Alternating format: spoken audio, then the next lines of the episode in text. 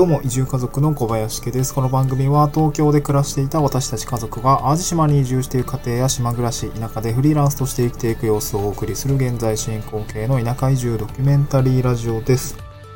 えっ、ー、と、今日のトークテーマはですね、移住後に起業するなら地域おこし協力隊が向いている理由というような内容でお送りをしていきたいと思います。はい。えっ、ー、とですね、地域おこし協力隊の、うん、なんていうんですかね、使い方というか、うん、まあ、側面というか、えー、っと、まあ、実際にやる人た、やる人が、やる側の人から見た時の、まあ、メリットみたいなところですね、今日お話をしたいと思います。でこの内容は地域おこし協力隊に、まあ、少し興味があったりとか、まあ、これから、あのー、まあ、移住をするにあたって、まあ、収入とかね、考えてる方とか、まず起業したいと方とかね、あのー、まあ、なんか、えっ、ー、と、そういう方向けの内容かなと思います。うん。まあ、なので、あんまり地域おこし協力隊に、えー、まあ、興味関心がないっていう方は、あんまりこう、なんか 有益なものではないかなと思いますので、まあ、えっ、ー、と、他の方の放送を聞くなりなんなりした方がいいかなと思いますが、えっー、まあね、早速始めていきたいと思います。で、地域おこし協力隊の本業っていうところは基本的にノーリスクっていうところをですね、まあ、まずは捉えておきたいかなと思っています。で地域おこし協力隊の主な、うん、ミッションみたいなところですね。まあ、えっと、地域おこし協力隊って基本的には、まあ、パターン的には2つあって、雇用されてるか、雇用されてないかの2パターンですね。えー、ありますと。で、雇用されてる場合は、あのーまあ、市役所からの、まあ、雇用契約がありますので、えー、まあ、指揮命令系統的にはですね、えー、市役所、まあ、多分上司とかいるんでしょうね。うん、まあ、えー、こういう仕事がありますよ。じゃあやってください、みたいな形になると思います。まあ、ただ、実情としては結構バフッと、えー、こういう取り組みに、まあ、自分で考えてやってくださいっていうパターンがね、基本的には多いと思います。で、私はフリーランス型なので、個人事業主として、で、まあ、えー、まあ、クライアントが市役所みたいな扱いになると思うんですけども、えー、まあ、お仕事いただいてやっているっていうような感じになりますので、特に上司とかはなくて、まあ、その業務委託契約に基づいて仕事をこうどんどん進めていくというような内容になります。で、うんと、業務委託契約の内容もね、正直あのフリーランス型の場合は、うーんとね、まあ、まあ、バフッとしてるんですよね。えー、っと、地域おこし、まあ、それぞれね、各自治体とか各単位によってミッションって全然違うんですけど、まあ、そこにね、なんか例えばですけど、数値的とか、機関的な、なんか定量的に測れる成果みたいのを求められているかっていうと、あんまりね、求められてない、求められてないというか、明示されてないっていう言い方が正しいですかね。うん。まのまあ、なのでね、あの契約形態としては請負契約というよりは、まあ、順位人契約みたいな感じが近しいですね。あのフリ、えー、私みたいなフリーランス型の場合は。まあ、請負方って、えー、確たる成果物を明らかにして、えっと、それをね、あの、納期までに、まあ、まあ、こちらが請け負って、うん、責任を持って、え、納品するみたいな感じなんですけど、まあ、その成果物っていうのが、まあ、地域に貢献することとか、えー、何ですかね、まあ、ロームを提供することみたいな、あの、なんか明確な成果物ってあんまりないかなと思うんですね。情報発信することとか、えー、地域の活性化に資する活動をすることみたいな形なので、そこにやっぱり成果物って、うん、まあ、なんか明示できるものは特になくて、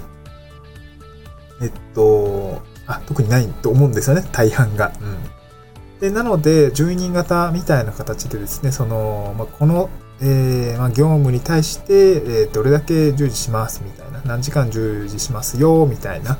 ただそこには成果物の責任はあんまりないんですよね。まあ、これは、うん、なんていうんですかね。成果物ってことだけ考えると、まあそういう感じですね。うん、当然ね、あの地域に貢献するってことは、あの、重要なミッションであるというところはあるんですけども、まあ、ここは明確な成果物がないっていうような感じかなと思います。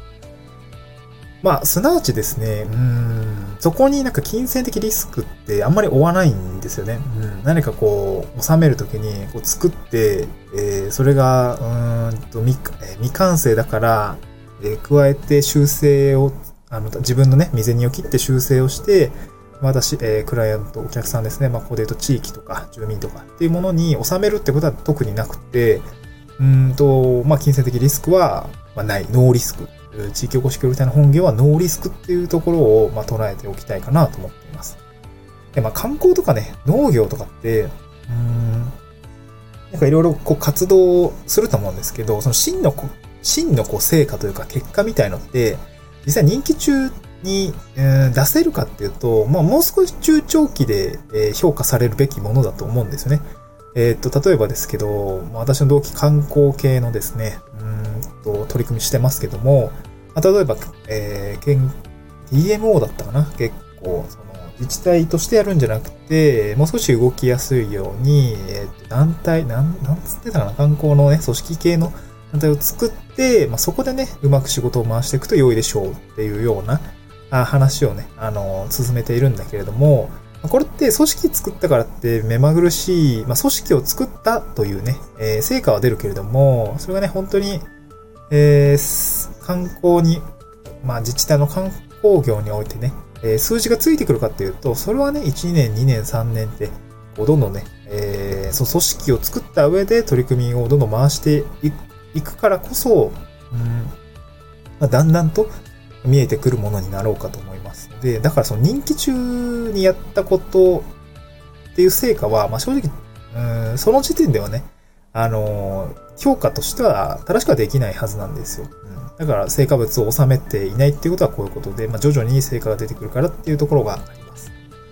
はい。まあ、ここまでね、話してみると、まあ、その、協力隊の本業っていうものは、なんかこう、明示的にこう、請負型で収めるものは特にないので、基本的にね、うん、ノーリスクや、えー、やることはやっているけれども、そこに何か、経済的なリスクがあるかっていうと、やっぱりないはずっていうことですね。まあ、だから、うんと、この地域おこし協力隊の本業はノーリスクってことを考えると、だそれはやりつつも、本業以外の時間っていうのは、まあ、ある意味ですね、固定的な本業での収入が確定された状態のまま、あその時間、それ以外の時間っていうのは挑戦に当てることができます。本業を、まあ本業ね、まあ言い方あるかもしれないですけど、本業をおろそかにしたからといってて収入が減るかっていうと、それはないんですよね。うん、そういうこともない。まあ、ただね、本業は本業でやらないといけないと思うんで、まあそこはね、あの、まあ難しい、難しいというかね、まああの、まあ言い方があれですけど、えー、なんていうんですかね。まあ、時間のバランスってところは、その人によって左右されるっていうところですかね。まあ、やることやってれば別に、その、時間かけようかかけまいが、そこはどうでもいいと思うんですよね。まあ、そういうものだと思うんで、うん、結果さえ出せば、例えば1日2時間、えー、とかね、そういうものを使って効率よく本業をして、それ以外は副業に当てるってこともね、正直ね、そこはね、うん、監督されてるわけでもないので、まあ問題はないのかなと思います。あのミッション型の、あフリーミッ、えー、フリーランス型の場合はね。うん。まあなので、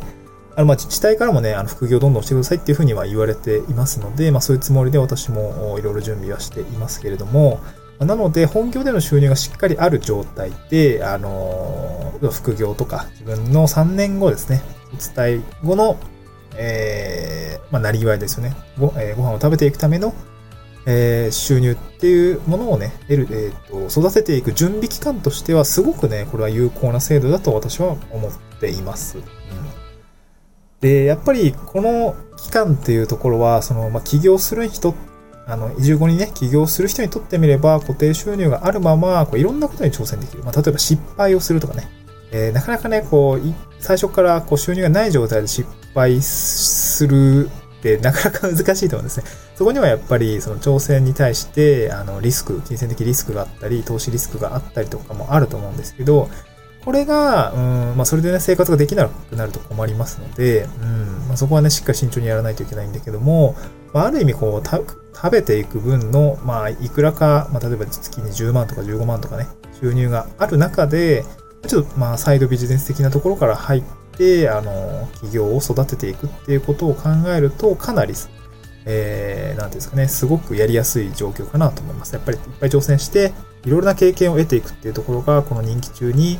まあ、副業を育てていくためには、やっぱり、まあ、自己投資の部分だと思うんですけど、まあ、やっぱりね、すごい効果的な時間とお金の使い方かなと思いました。うん。ま、なので、えー、まあ、ひっくるめて言うと、この移住後に起業をするなら、この地域おこし協力隊が向いているっていうところと言えるかなと思います。えまとめると本業はですね、ノーリスク。ただ収入は固定的で安定しているというような中で副業の時間を取れる、取れるし、まあ、挑戦することもできるし、失敗の、失敗をして経験値を得ることができるということですね。これが理由になります。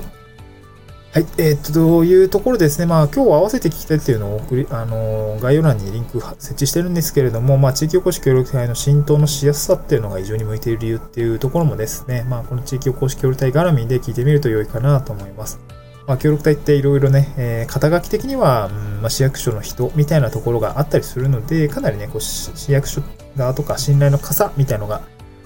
に入ることができて、こう信頼貯金っていうのは最初からね、結構早、えーある状態で、えー、住民の方とか地域の方に入っていけることができるっていうようなお話をしています。ぜひ聞いてみてください。